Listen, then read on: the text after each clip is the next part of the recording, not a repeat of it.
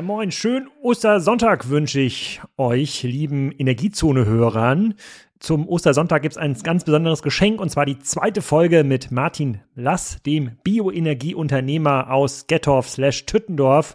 Wir sind wieder eine Menge Fragen durchgegangen. Ich habe mir seine Anlage angeschaut. Wir haben wieder nicht alles geschafft. Wir müssen noch ein paar Fragen auf die dritte Folge ähm, verschieden, verschieben. Aber wir gehen Vorurteile rund um das Thema Biogas durch. Äh, wir überlegen, wie der ROI von äh, so einem Biogas-Business ist, wie lange es dauert, dieses Wärmenetz zu bauen äh, oder das Bürgernetz zu bauen. Wir überlegen, ähm, wie viele BHKWs man da braucht, was man mit der Überschussenergie in Schleswig-Holstein macht. Also wieder eine ganze Menge drin, ganz viele Aha und Wow ähm, Effekte kann ich nur sehr empfehlen. Und ähm, für alle die, die jetzt überlegen, was kann ich eigentlich noch zu Ostern Gutes kaufen, den kann ich nur empfehlen, unbedingt mal bei Husqvarna Aspire reinzuschauen. Das sind ja unsere Sponsoren. Also Husqvarna unterstützt ja diesen Podcast hier schon seit langer Zeit und mittlerweile ist die neue Aspire-Serie auf dem Markt. Ähm, das ist deshalb ganz spannend, weil die so ein Akkusystem haben, dass sie sich dann ganz teilen mit vielen anderen Marken. Das ist das Akkusystem der Bosch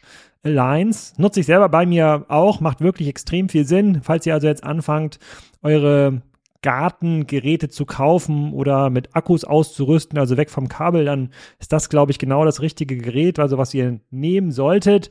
Verlinke ich auch nochmal in den Show Notes. Könnt ihr aber auch bei der OMR anschauen. Die ist ja auch bald. Und äh, da gibt es ja die OMR Party, die ich zusammen mit den Doppelgängern mache am 8.5. Findet ihr alle Infos auf kassenzone.de slash party, könnt ihr euch bewerben. Äh, wird extrem lustig. 200 exklusive Hörer von Kassenzone und Doppelgänger können dort feiern. Und äh, diejenigen, die es nicht auf die Party schaffen, die können dann am nächsten Tag mit mir die OMR Guided Tour machen. Da führe ich euch bei ein paar spannenden Ständen an der OMR vorbei. Da reden wir live während der Tour mit Florian Heinemann und ein paar anderen Superstars der E-Commerce-Szene. Ihr könnt dort unter anderem ein iPhone gewinnen. Also von den 50 Teilnehmern gewinnt auf jeden Fall einer ein iPhone. Es gibt natürlich auch ein ähm, Husqvarna Aspire Rasenmäher zu gewinnen. Es gibt eine Bang Olufsen Box zu ähm, äh, gewinnen. Ähm, also für die Leute, ähm, die bei der Party sind, die können sich da natürlich auch drauf bewerben. Ähm, ich versuche mal den Link zu finden, wo man sich für diese Guided Tours bewerben ähm, kann. Aber weil die Party natürlich unterstützt wird von Ionos, das sind die Partner für Digitalisierung und Internet X, den Domain-Experten, gehört auch zur Ionos. Wird es da natürlich ziemlich lang gehen. Mal schauen, ob das überhaupt alle dann zur Guided Tour schaffen. Es gibt auch noch eine zweite Guided Tour am Mittwoch auf Englisch. Da kann man das gleiche wieder gewinnen. Also, ich weiß gar nicht, wohin mit all diesen ganzen coolen Sachen. Da kann man seinen ganzen Hausstand eigentlich hier schon bei Kassenzone ähm, bekommen. Aber jetzt erstmal wieder zurück zum Kernthema. Nach Party, nach Husqvarna überlegen wir uns mal, wie wir in Zukunft heizen und wie das hier in Ghetto funktioniert. Viel Spaß mit Martin.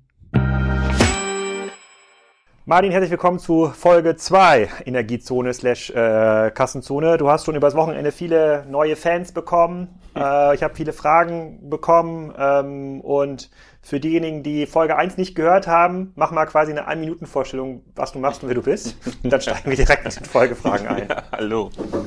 Ja, auch von mir herzlich willkommen. Schön, dass du wieder da bist. Ich freue mich auch, wenn die ähm, Zuschauer und Hörer Fragen stellen. Mein Name ist Martin Lass, ich bin 42 Jahre alt und Landwirt und Betriebswirt, habe den elterlichen Betrieb 2006 hier in äh, Tüttenhof bei Gerdorf übernommen und 2009 bin ich in die Energieerzeugung eingestiegen mit der eigenen Biogasanlage. Und das war so spannend und so interessant. Ähm, mit einem Berufskollegen zusammen die erste Anlage gebaut, stetig weiterentwickelt, ausgebaut und daraus ein Unternehmen gegründet, was sich äh, komplett der Energiewende verschrieben hat und regenerative Speicherkraftwerke baut und betreibt. Genau, und wer das genauer verstehen will, der muss jetzt Folge 1 hören. Der Link ist natürlich auch nochmal in den Shownotes äh, drinne oder in der Beschreibung bei, äh, bei YouTube. Ähm, und ich fasse das mal für mich zusammen, was ich in der ersten Folge gelernt habe. Also ich habe jetzt viel über die Bio, viel über Biogas gelernt, aber für mich so eines der Kern, eine der Kernerkenntnisse war es, dass die äh, Biokraft ähm, speicherfähig ist. Also wir haben gerade hier eine Hofbegehung gemacht, mhm. da hast du so einen ganz großen Silagespeicher und da sind dann teilweise ist dort, sind dort Bio Produkte, ja, Mais, nachwachsende Rohstoffe, nachwachsende Rohstoffe, mhm. die schon ja anderthalb Jahre da liegen. Das ist im Grunde genommen ja dein, äh, dein Speicher. Und das ist ja deut wahrscheinlich deutlich billiger als eine Batterie. Und du hast ja am letzten Mal beschrieben, dass so ein kleiner Hänger Mais, das ist im Grunde genommen der Wärmestrombedarf eines Haushalts kann ja schon, äh, mhm. Äh, kann ja schon decken. Das heißt, da sehen wir schon, äh, da können schon irgendwie tausend Haushalte mit ein ganzes Jahr von äh, versorgt werden, Wärme und Strom äh, mäßig. Nur mit dem, was du auf dem Hof liegen hast. So, das war für mich so ein ganz großer Aha-Effekt, mhm. ja, weil du gesagt hast, äh, die Biomasse ist so eine, ist so residualfähig. Residual, ja? genau. Genau, residualfähig. Das heißt, ich kann die ganzen Spitzen ähm, abfangen. Und jetzt habe ich so gedacht, ja, geil, ich habe ja den Vorteil, ich wohne jetzt ja hier in der Nähe und wir kommen ja gleich dazu, dass du noch so ein Bürgernetz ausbaust. Äh, dann muss ich natürlich noch fragen, als, ich als Bürger, nicht als Kassenzonen-Interviewer, wie lange dauert das, wann kann yeah. ich davon partizipieren?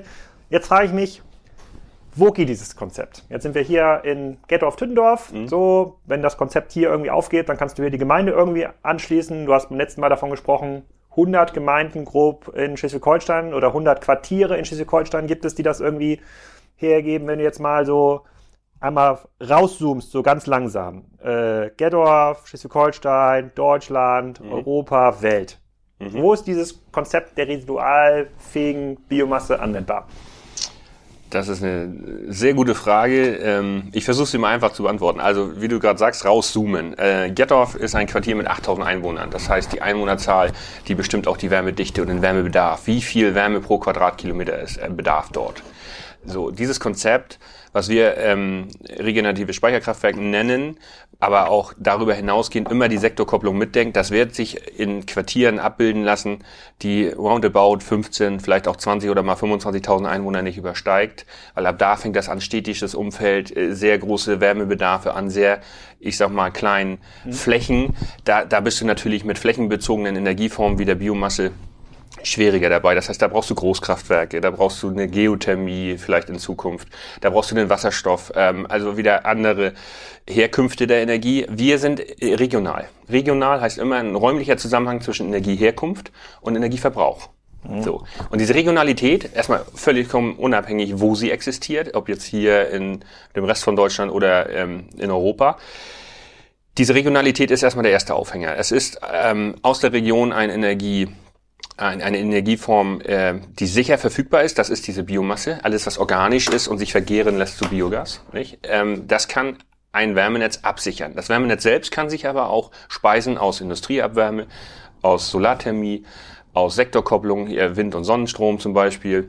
Und so kann äh, ein Konzept entstehen, was regional wie so eine Drehscheibe, nennen wir das, diese Energieherkünfte verbindet mit den Verbrauchern. Das heißt, wenn ich sage 100 Quartiere in Schleswig-Holstein, dann haben die eine ähnliche Aufstellung wie Gettorf zwischen 3 und 15.000 Einwohnern, eine gewisse Wärmedichte für unsere Zuhörer aus Norddeutschland, überall wo ein Rathaus ist, eine Kirche ist mhm. oder ein Marktplatz ist, sind Quartiere, die meistens diese ähm, Kriterien erfüllen.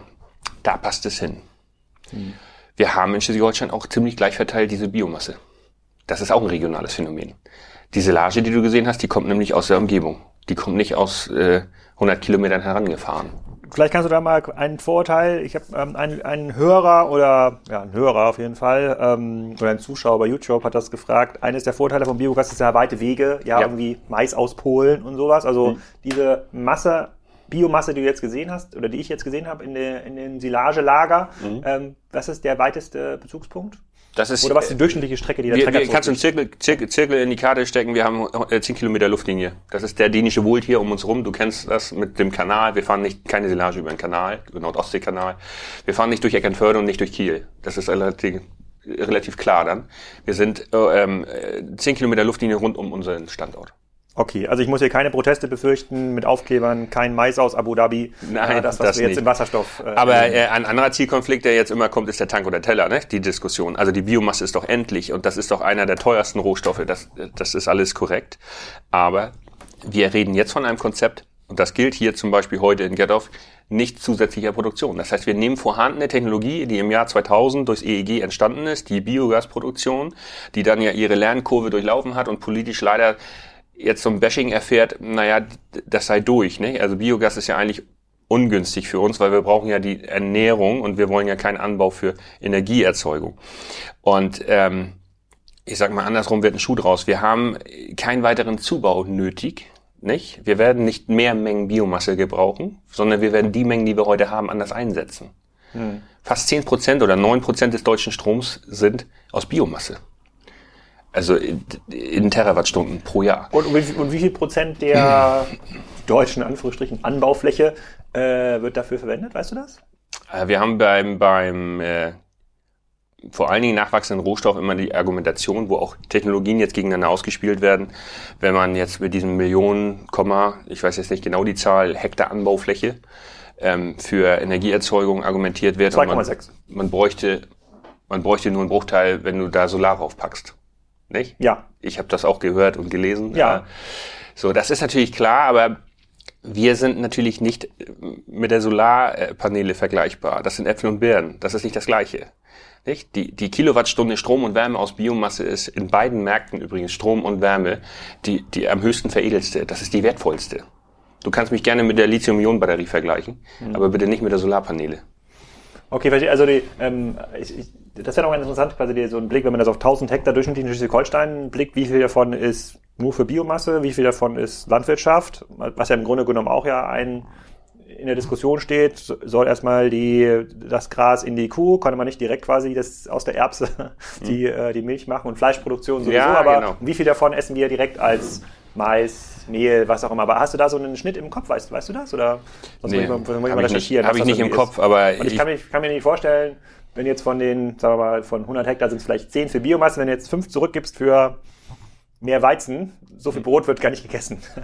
naja, wir kommen, ich bin selber nun auch noch Landwirt, also wir kommen äh, in den Anbausystem im Marktfruchtbau, also wenn man jetzt nur den Anbau von Früchten nimmt äh, und den Futterbau, das ist auch das, was bei der Tierhaltung, ich bin auch selber ja noch Tierhalter, äh, mit Schweinen allerdings, was mir immer zu kurz kommt in den Diskussionen. Wir, wir, wir reden sehr stark immer in, in Silos. Also jeder mhm. hat sein Silo-Denken und sagt, naja, weniger Tierhaltung kommt insgesamt der, dem ganzen Kreislauf zugute. Andererseits sollen wir weniger Mineraldünger einsetzen für den Anbau von Nahrungsmitteln. So, wenn du keinen Mineraldünger einsetzen willst, brauchst du organischen Dünger. Der organische Dünger kommt immer aus der tierischen Verwertung. Also dies ist ein Kreislauf. Mhm. Und die, diese Biomasse ist nichts anderes als ein Kreislauf. 80 Prozent von dem, was du jetzt gesehen hast in dem Silagehaufen, nach der Energiegewinnung kommt hinten wieder raus. Das ist der Dünger. Den Dünger setzen wir jetzt in der Vegetation ein ähm, und da lässt er sich auch am besten verwerten und dadurch kommt eine Kreislaufwirtschaft zustande und der äh, ähm, äh, der organisch diese, gebundene Kohlenstoff. Das sind diese Gärreste oder? Genau. Und die kann man auch ohne weiteres verwenden. Weil das hab, ich kann mich erinnern, als die Biogasanlagen, was also im Kommen war, war immer, mhm. ah, diese Schlacke, ja, oder was immer dann, mhm. da, wenn man das aufs Feld kippt, das macht das Ganze. Das wurde ja gerne als Abfall ja, genau, so genau. bezeichnet. Jetzt musst du aber so. überlegen, so, du hast die Bilder jetzt vor Augen. Das, was du jetzt heute gesehen hast, das, was vorne reingeht, kommt hinten raus. Da gibt's keine Zauberpülverchen, keine, keine seltenen Erden, keine, keine gefährlichen Stoffe, außer das Motoröl, was du gesehen hast fürs BAKW. Ähm, es ist äh, in diesem äh, Topf äh, Pferdemist, Rindermist, Schweinegülle, Rindergülle, Silage vom Mais, Zuckerrüben, Getreide oder Gras. Das ist alles da drin, wird ja flüssig durch den Wassergehalt. Die Bakterien ähm, erzeugen das Methan. Über die Hälfte ist CO2, genau das CO2, was die Pflanzen aufgenommen haben beim Wachstum. Und das, was hinten rauskommt, hat Stickstoff, äh, Kali, Phosphat, Magnesium und Schwefel. Das sind fünf Nährstoffe, die braucht jeder. Also die brauchen wir auch sogar als Menschen, aber die braucht vor allen Dingen auch die Pflanze zum Wachsen. Und wenn das hinten rauskommt und in eine Kreislaufwirtschaft Einzug hält, dann ist das äh, extrem ja, neues Wort, resilient. Ne? Also es ist unheimlich robust vor dem Hintergrund. Der Landwirt kann dann natürlich sich überlegen, welches Anbausystem passt zu meiner Region, zu meinem Standort. Wenn wir jetzt wirklich mal uns in die Lage versetzen, wir wollen mehr Nahrung als Energie. Du kommst dann relativ schnell in seine sehr stark getreidelastige Fruchtfolge. Getreide sind Gräser, dann haben wir Probleme mit Ungräsern. Also wenn wir immer nur Weizen anbauen, nicht, dann kriegst du auch wieder ein Problem. Das heißt, diese Fruchtfolge, diese Wechsel der Früchte, die ist ganz wichtig. Und viele reine Ackerbau, also Marktfruchtbetriebe, haben den Mais auch äh, zum Beispiel als Körnermais aufgenommen, um eine weitere Blattfrucht, also eine Frühjahrsfrucht zu haben, eine Zuckerrübe oder ein Mais und nicht nur Herbstfrüchte wie Getreide. Und das ist äh, so, so hängt alles miteinander zusammen. Es gibt nicht mm. den goldenen Schuss in eine Richtung. Ähm, ich, ich bin so ein Verfechter der regenerativen Landwirtschaft eigentlich. Das ist ein neues Wort, aber es passt ganz gut zu regenerativer Energie. Das ist nicht dieses 0-1 Öko konventionell, ne? Äh, das, das ist halt durchlässigeres System. Das heißt, wir können zwei, drei Kulturen anbauen, ganz ohne chemischen Pflanzenschutz oder Dünger, wenn wir organisch düngen. Und dann gibt's mal wieder zwei Kulturen, die, die haben einfach aufgrund unserer Lage, zum Beispiel beim Weizen, den Bedarf, ähm, ein, ein, ein, ein Fungizid einzusetzen gegen Fusarien, gegen Mykotoxine, sonst kannst du aus deiner Weizenähre nie ein Brötchen backen. Das ist ein großes Problem im Biolandbau. Das ist sehr stark von der Witterung abhängig. Hm. Als Schleswig-Holsteiner verstehst du es am einfachsten, wenn ich sage, wie oft zur Kieler Woche haben wir Regen? Immer. So. Ja. Und da blüht der Weizen. Und da hat die Ehre dann dieses blöde, diese blöde Eigenschaft, dass sich Fusariumpilze, die mhm. hochtoxisch sind, in die Weizenehre äh, verfangen. Und dann haben wir ein Problem. Dann wird nämlich, ich sag mal, Biolandwirt kann dann nur so lange mischen, bis der Grenzwert unterschritten wird. Wir können natürlich mit der Pflanzenschutzspritze ein Fungizid einsetzen. Mhm. So, das, das, das halte ich äh, wissenschaftlich für angeraten, weil alle mehr davon haben. Denn die Toxizität des Pilzes ist ungefähr 300.000 Mal größer als die des Mittels. Hm. Das hat eine Toxizität wie, wie eine Creme gegen Fußpilz. Hm. Also da sind so, so, so, so Frames unterwegs, wo die Leute nur die Maschine sehen und das als Pestizid bezeichnen während ein Fungizid total harmlos ist im Vergleich ja. zu einem Insektizid, was natürlich was ganz anderes ist. Okay. Aber das, ist, das, das heben wir uns auf für Landwirtschaft. Ja, das nächstes Jahr, nächstes Jahr, genau, das, das, genau, das, da müssen wir, da müssen wir einen eigenen äh, Kreis draus machen. Jetzt haben wir schon ein zweites, ein zweites Vorteil. Haben wir. Ich, ich hebe mir nochmal zwei Vorteile auf für, ja. für später. Wir müssen mal bei deiner, bei deiner Anlage bleiben. Das ist letztes Mal beschrieben, in Gettorf wären das 2400 Haushalte, wenn man quasi ganz Gettorf ja. oder das, das ganze Quartier. Ja anschließt. Ähm, und deshalb auch gesagt, dass da, da würde das, was du jetzt da rausholen kannst aus deinem, äh, sozusagen aus dem Biogasanlagen, das würde gar nicht reichen, um das Richtig. Wärme und Strom zu erzeugen. Richtig. Wo würde das denn herkommen? Wenn du jetzt so ein Bürgernetz mhm. baust und alle Rohre sind verlegt, alle kriegen mhm. jetzt quasi von Martin die die Wärme, wo würde es herkommen? Was ist der? Also die kommt nicht nur von Martin dann, in der Tat. Und da sind wir, da sind wir jetzt genau da, dass wir ein, einzelne Silos verlassen müssen. Das heißt, und da werden viele Berufskollegen und auch andere, die sich mit Energie beschäftigen, die gleichen Herausforderungen haben wie wir wie viel Wärme und wie viel Energie kommt von, aus welcher Quelle ne, in dieses Gesamtkonzert. Und das ist eine Herausforderung. Wir sind aber in der Lage, und das kann man simulieren, also die Ingenieurbüros, die sich jetzt mit Gettorf als Quartier beschäftigen, haben eine Simulation gefahren und haben gesagt, okay, welchen Wärmelastgang haben wir übers Jahr? Also wann brauchen wir welche Wärme statistisch ähm, und an welcher Stelle? Und dann gibt's halt auch Gerdorf ist jetzt nicht so klein, dass man alles an einer Stelle zentral macht. So ein Wärmenetz hat ja die Eigenschaft, dass, dass das Wasser durchs Rohr ja Verluste hat. Ja. So. Gas hat die Eigenschaft, ich kann es verlustfrei leiten. Ich kann von hier eine Gasleitung bis zu dir nach Hause buddeln und habe den gleichen Brennwert bei dir anliegen. Bei der Wärme ja nicht. Also brauchen wir mehrere Erzeugungsstandorte, sogenannte Heizhäuser. Also wir, wir verteilen im Ort. Das ist wie dieses BHKW, was wir uns genau. angeguckt haben. Das in klein halt. Das ist in klein, was du jetzt gesehen hast zum Beispiel. Ein B, das kann ein BHKW sein, das muss nicht zwingend ein BHKW sein, aber ein Heizhaus hat die Eigenschaft, an der Stelle kommt Gas, Strom und Wärme zusammen. Das ist diese Energiezentrale. Da macht man nicht ein großes Großkraftwerk äh, in den Ort, sondern da macht man drei, vier Standorte und dann muss man gucken, was äh, ist verfügbar. Es gibt zum Beispiel auch Orte mit Industrie, also Abwärme aus Industrie, gewerblicher Nutzung, haben wir jetzt in Getoff nicht.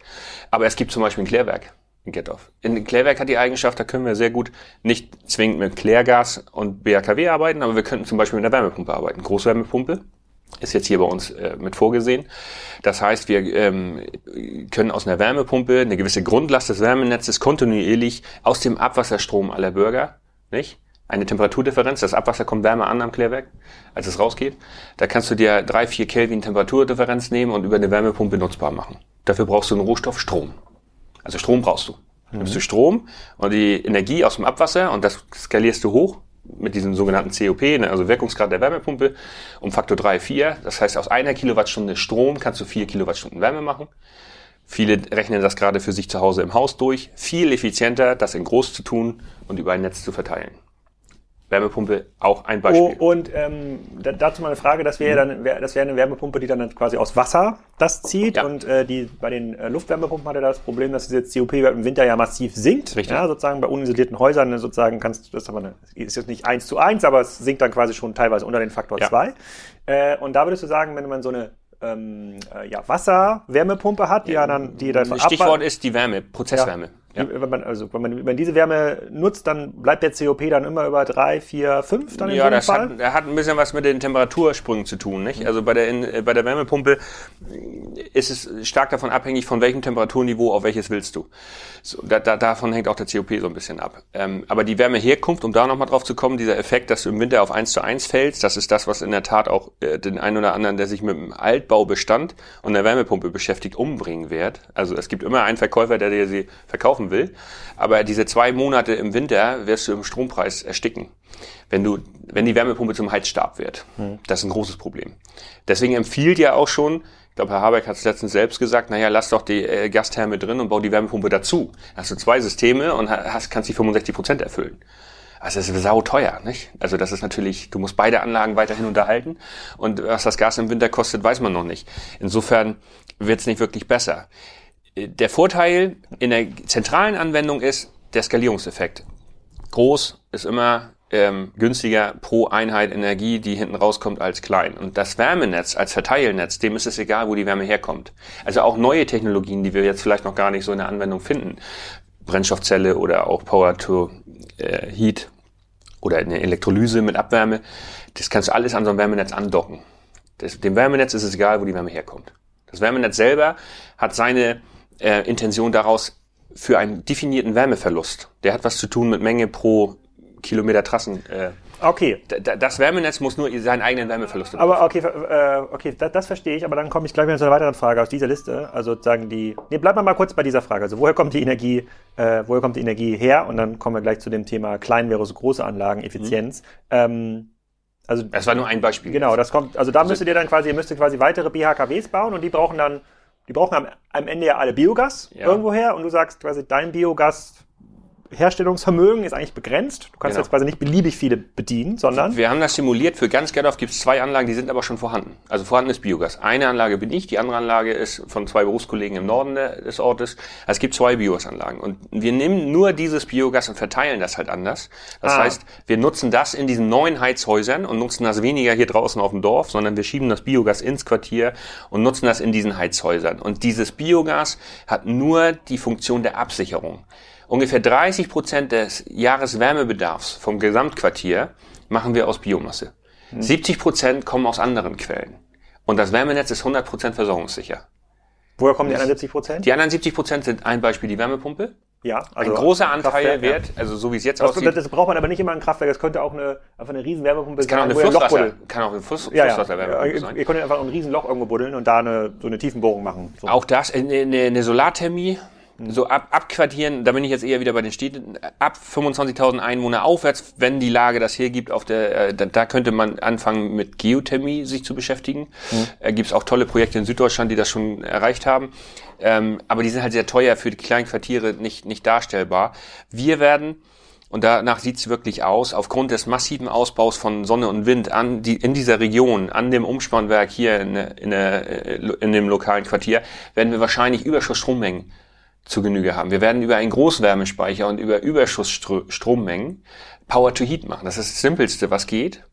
Aber ist, so das, dann, ist das dann auch Power to Heat heißt äh, hier aus die, Stromwärme. Ja, das, also genau, wir sozusagen hier, wir haben genug Strom, kommt jetzt an, egal ob es jetzt Wind oder Solarstrom mhm. ist.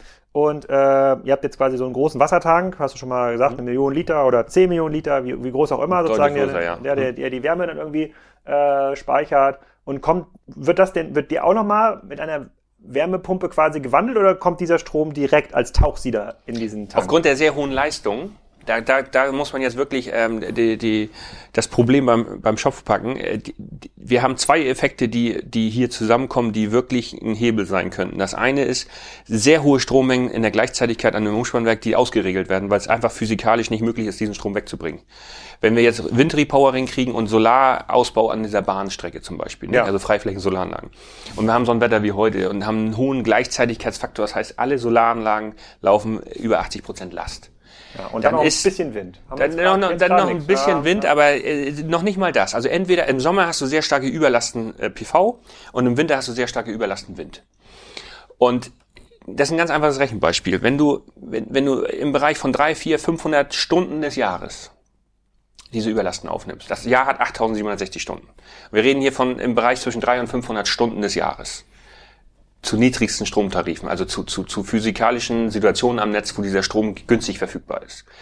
Dann ist das der Einstieg in die Sektorkopplung und sich diesen Überschussstrom zu nehmen und den lokal vor Ort in einer der günstigsten Transformationsprozesse direkt umzuwandeln. Man kann natürlich über Elektrolyse und Wasserstoff und andere Themen diskutieren und sprechen. Auch dabei fällt immer Wärme an. Das ist uns als Speicherkraftwerk eigentlich relativ egal. Wir nehmen das, was, was, mhm. was sich als Geschäftsmodell rechnet. Aber der simpelste Effekt, um ein Wärmenetz in der Größenordnung schnell und effizient abzubilden, auch zum Thema Realisierungszeiten, ist nicht die Elektrolyse in zehn Jahren Skalierung abzuwarten, sondern der Elektrodenheizkessel. Das hört sich dröge an und ist irgendwie State of the Art seit 40 Jahren bekannt, aber es hat 10, 20, 30 Megawatt in der Größenordnung. Also eine, eine hohe Leistung, da bin ich wieder beim gleichen wie bei den BAKWs, hohe Leistung in sehr kurzer Zeit. Was ist ein Elektroden? Das ist ein Tauchsieder. Das ist ein Tauchsieder, in groß auch wieder sehr effizient. Aber der wird, da wird noch nicht nochmal umgewandelt. Nein, direkt da wird quasi Strom, direkt Wärme. Strom. Okay. Großwärmespeicher sind dann erforderlich, weil wenn du jetzt mal 500 Stunden, 500 Stunden des Jahres nimmst mit 20 Megawatt Tauchsieder, dann hast du 10 Millionen Kilowattstunden. Das ist die ganze Anlage hier bei mir. So, das, das, ist, das, die hast du dann aber in kurzer Zeit, in großer Menge. Dafür aber das, du bräuchtest dann aber diesen kleinen Quartierskraftwerken, also diesen kleinen Quartiers-BRKWs in Gerdorf, keine Ahnung, vielleicht sind es irgendwie drei, vier Stück, muss ja, an genau. jedem diesen BRKW muss dann 10 Millionen Wasserkessel stehen, wo du das, wo du diese Überschussmenge rein. Ja, der wird eher an einer Stelle des Netzes, hm. wahrscheinlich irgendwo am Gewerbegebiet oder so, also am, am, Ortsrand, weil der natürlich auch nicht ganz klein ist. Den, den baust du eher an, an, an den Ortsrand, weil der braucht nämlich einen Großwärmespeicher. Ein Großwärmespeicher, da reden wir nicht von das, was du jetzt gesehen hast, eineinhalb Millionen Liter Wasser, 1500 Kubikmeter, sondern wir reden von 50.000 Kubikmeter. 50.000 Kubikmeter. So, in Meldorf kannst du jetzt einmal dir angucken, 36.000 Kubikmeter, der erste in Schleswig-Holstein in dieser Größe. In Dänemark gibt's die ganz viel, bis 250.000 Kubikmeter.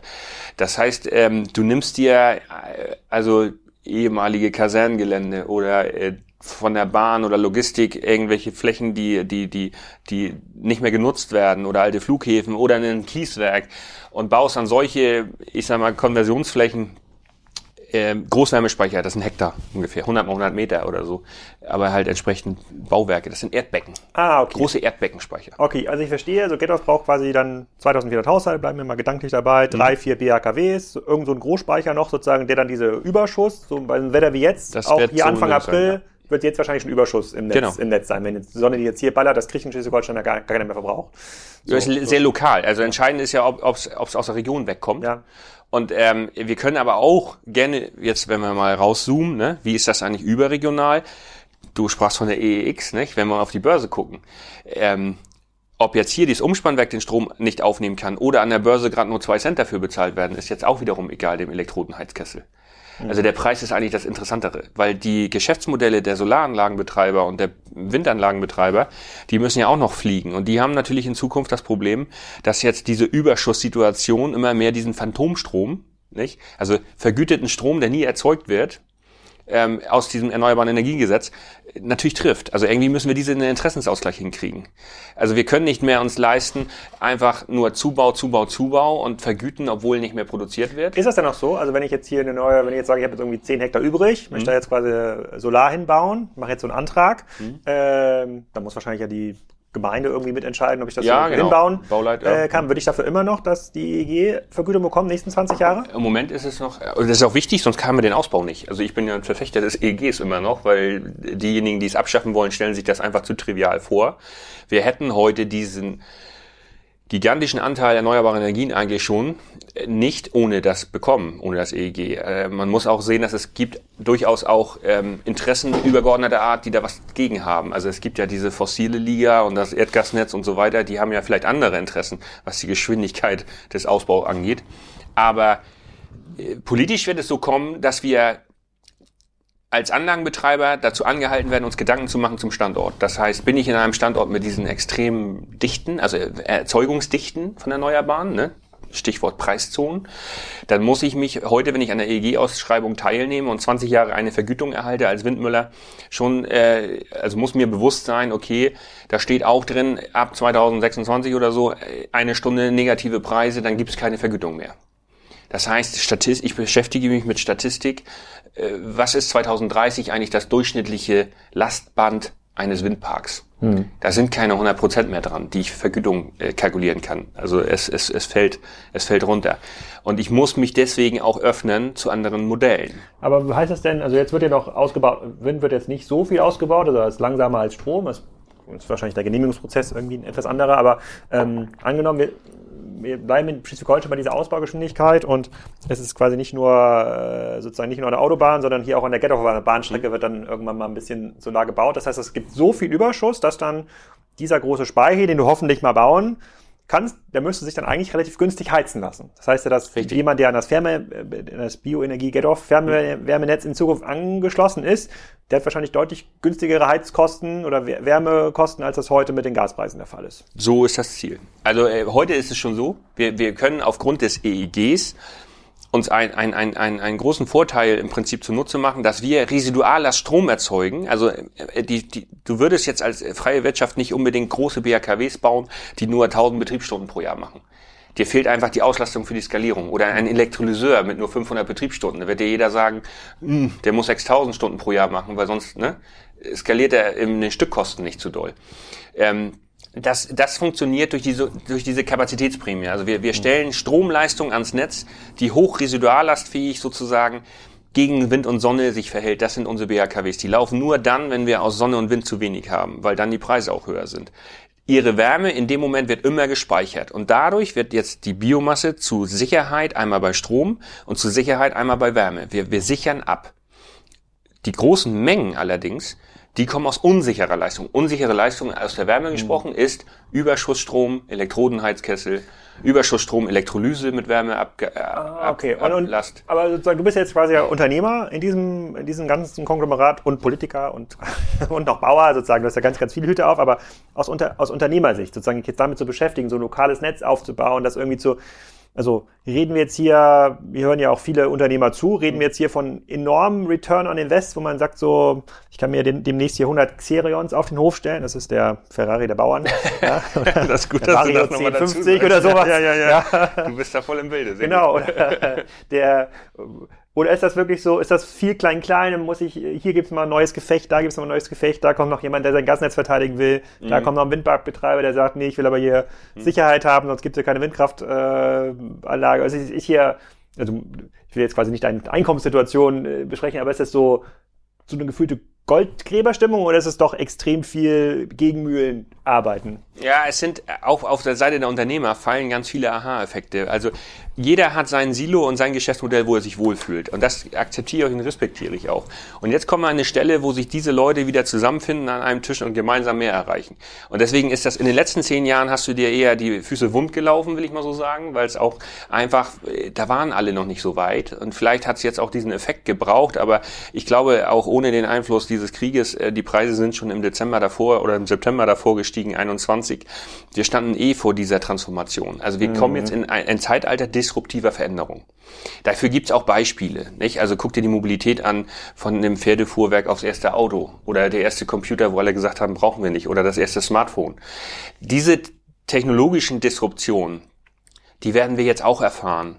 Und die stellen die ganze Energieversorgung auf den Kopf. Wir kommen weg von zentralistischen, konzerngeführten Strukturen hin zu dezentralen, agilen Einheiten. Und die müssen sich aber erst finden. Um auf die Frage zurückzukommen, welch, wer ist der Investor?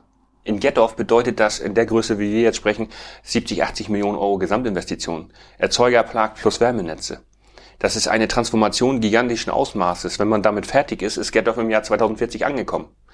Also das ist im Prinzip die komplette Energiewende. Da ist die Mobilität enthalten, Strom und Wärme. Das sind die drei großen Aber es ist ja absehbar, 2040 ist ja absehbar. Ja naja, wir werden nicht so lange brauchen. Ja. Wir kommen noch auf das Thema Zeit zu sprechen. Ja. Wenn wir dieses Konzept jetzt forcieren, dann sind wir in zehn Jahren damit durch. Aber diese Jahre, Willensbildung... 20, 2033, du sagst ja, du bist ja letzte Woche, bist ja gerade gekommen aus einer Bürgerversammlung, glaube ich, du dieses ja, Bürgernetz vorgestellt hast. Und da hast du gesagt, äh, im Gegensatz zu viel anderen Bürgerversammlungen in den, in den Jahren zuvor, gibt es schon eine, einen hohen Willen mittlerweile in diese Richtung, oder? Ja, weil äh, ich meine, jetzt, wo es wochenlang bei Anne Will und Markus Lanz läuft, beschäftigt sich ja wirklich die ganze Gesellschaft auf einmal mit Heizung. Mhm. Das war vorher nicht so der Fall. Das ist natürlich aber auch immer nicht schön, wenn man mit, also das, da ist mir zu viel Angst im Spiel, nicht? Also die Politik hat natürlich mal wieder so ein bisschen den Elefant im Porzellanladen gemacht und hat natürlich Ängste ausgelöst und viel Unwissenheit, die draußen jetzt auch unterwegs ist.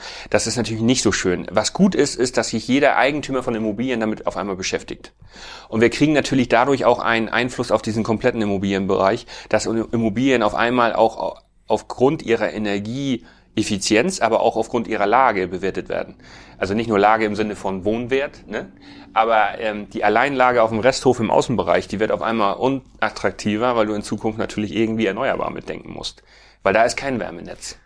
Okay, bleiben wir mal kurz bei diesem Punkt, weil äh, es geht ja nicht nur um den Resthof, sondern es geht ja auch um das das sozusagen Neubaugebiet, wo sich ja äh, jeder auf seinem 500 Quadratmeter Grundstück ja vorstellt, autark zu leben ja. in Zukunft. Da kommt jetzt ja Solarthermie, mussten sie ja schon bauen, damit sie den KfW 55 Kredit bekommen. Mhm. Aber jetzt kommt dann noch die Solaranlage, die Wärmepumpe, sehe ich jetzt hier auch ein paar Neubaugebieten in, in Gettorf schon. Und ich denke mir so, hm, also ohnehin schwierig, wenn man jetzt kein Windrad, Windrad aufs Dach stellt, ausreichend Strom zu erzeugen für Winter und Wärmepumpe zu betreiben. Aber in Summe erscheint mir das nicht effizient, weil du kannst ja jetzt hier auf diesem Dach, das sieht man, glaube ich, im Video noch, das sieht man jetzt gerade nicht, du baust jetzt so eine riesen Solaranlage daneben, neben das Tüttendorfer ähm, Ei.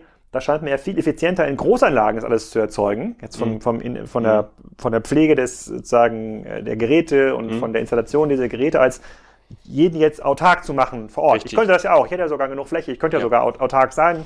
Müsste da wahrscheinlich aber mit einer Windkraft, wo, wo mir die, die Nachbarn wahrscheinlich sozusagen böse Worte zurufen werden, wenn sich da irgendwas dreht, mhm. ähm, wahrscheinlich 100.000 Euro investieren. Ich dachte, da, da warte ich doch lieber, bis du da mit, mit deiner Wärmeleitung angebuddelt kommst und schließ mich dann da an. Wie, wie ist das sozusagen klein versus groß? Ähm, wenn du, genau, klein versus groß, wenn du natürlich ein, ein kleines Dorf nimmst mit 200, 300 Einwohnern und hast da jetzt Neubauten, dann ist das natürlich, äh, auch da ist ein Wärmenetz nachher nicht mehr das Mittel der Wahl, weil du einfach unter bestimmte Liniendichten, sagen wir, also Kilowattstunden Wärme pro Meter Trasse kommst, wo der Verlust halt exorbitant steigt. Ähm, das Neubaugebiet an sich hat natürlich auch viele, viele Vorteile in der Energieeffizienz. Also da ist der Bedarf auch so gering mittlerweile. Die Autarkie ist ja gar nicht mehr weit weg. Es ist nur teuer. Also wenn man neu baut und man will sich energieautark aufstellen, geht das relativ äh, einfach heute schon. Bloß es kostet halt Geld. Ich hatte gerade letztens so ein Gespräch mit jemandem, der sagte, ja, ich habe ja neu gebaut und ich bezahle jetzt im Monat noch 50, 60 Euro für irgendwelche, also Stromtarife für meine Autarkie, aber ich habe meinen eigenen Speicher und meinen eigenen Strom vom Dach und so. Also mich kostet das ja nur noch 50, 60 Euro im Monat. Naja, lass uns mal über den Baupreis reden. Also was hat denn deine Immobilie gekostet? Mhm. Der Part der Heizung, also das Dach voll mit Solarthermie, ne? den Speicher im Keller, die PV-Anlage. Die Dämmung die Dämmung, also Wärmeverbundsystem, das 3-Liter-Haus, Wärmerückgewinnung und so weiter und so fort. Wenn du das mit dem Bauträger mal durchgehst, das, das ist so eine Immobilie. Das kann ich noch gar nicht begriffen. Das ist 120.000 Euro teurer als ne, Standard von der Stange. So. Logisch. Ein Kaltwärmenetz. Nee, das reicht nicht, das reicht nicht. Ich glaube, das reicht schon, über 100, schon über 100.000 Euro wahrscheinlich um dann. Ich, ich weiß es jetzt nicht, ich will ja keine falschen Zahlen sagen. Ich weiß nur, auch, auch von, von, von Freunden und Kollegen, also ein, ein Neubaugebiet in Quartieren wie Gettorf zum Beispiel oder anderen Orten, auch die gibt's häufig in Schleswig-Holstein, kann man integrieren in ein Gesamtwärmenetz. Das wären aber eher Kaltnetze. Also Kaltnetz heißt, wir brauchen nicht die Vorlauftemperaturen, dadurch auch geringeren Wärmeverlust. Ein Haus, äh, das, das ist nachher... Weil die sowieso alle Fußbodenheizung haben ja, und, keine, und die haben die Kollektorfläche, genau. Ja. Die kommen nachher mit 70 Grad klar im Vorlauf oder 65 und brauchen keine, keine 85 wie die Altbauten im Altbaubestand. Ähm, auch da kann man Wärmepumpen zum Beispiel nutzen. Also die diese Quartiere, wenn da jetzt 100 Häuser neu erschlossen werden irgendwo äh, in Eckernförde oder hier in einem, in einem Landkreis, dann kann man natürlich mit Kaltnetzen und, und, und zum Beispiel in einer zentralen Wärmepumpe arbeiten.